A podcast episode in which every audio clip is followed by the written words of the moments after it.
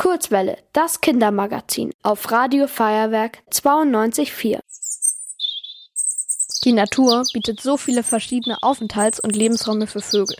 Bäume, Wiesen, Wälder und Sträucher.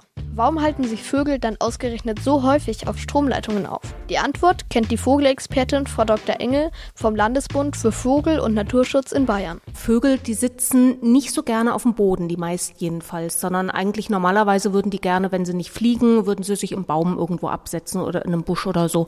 Also jedenfalls relativ weit oben. Und die Leitungen, die verlaufen natürlich schön weit oben. Das ist für die Vögel einfach ein super Platz. Da haben sie einen guten Überblick ähm, fühlen sich sicher, weil unten der Fuchs ist oder der Hund und oben der Vogel, kann nichts passieren. Und das, obwohl Stromleitungen ja wahnsinnig gefährlich sind, da der Strom sie mit mehr als 100.000 Volt durchfließt.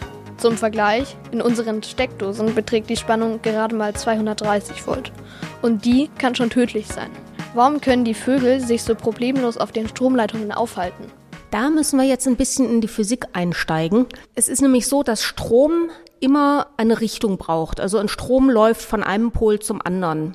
Und wenn man jetzt eine Verbindung herstellt zwischen den beiden Polen, dann läuft der Strom durch mich durch zum Beispiel, wenn ich in die Steckdose fasse, und dann kriege ich einen ganz ordentlichen Schlag. Bei den Vögeln ist es aber so, die sitzen ja sozusagen nur auf dem einen Pol. Das heißt, solange sie jetzt nicht einen Spagat machen und mit ihrem anderen Füßchen auf die Befestigung steigen, kann ihnen eigentlich nichts passieren.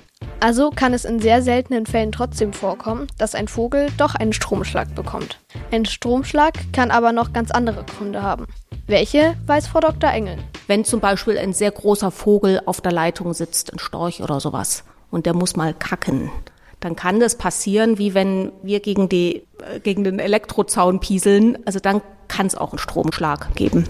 Um das unnötige Sterben von Vögeln durch Oberleitungen zu verhindern, kann und wird mittlerweile aber einiges durch die Stromversorger unternommen. Worauf diese dabei achten sollten, weiß die Vogelexpertin ganz genau. Ganz wichtig ist wirklich, dass die ähm, Stromversorger da weitermachen, dass die Strommasten gut gesichert werden, dass da so Abdeckkappen über die Aufhängungen kommen und dass eben vermieden wird oder verhindert wird, dass die Vögel mit einem Fuß hier und mit dem anderen Fuß dort stehen können. Und deswegen gute Nachrichten zum Schluss. Es erleiden, laut Frau Dr. Engel, glücklicherweise immer weniger Vögel auf den Leitungen Stromschläge. Das liegt eben vor allem daran, dass die Stromleitungen in Deutschland im Laufe der Jahre modernisiert wurden. So sind sie weniger gefährlich für die Vögel. Ihr wollt auch ins Radio? Dann macht mit bei der Kurzwelle. Schreibt einfach eine E-Mail an radio@feuerwerk.de.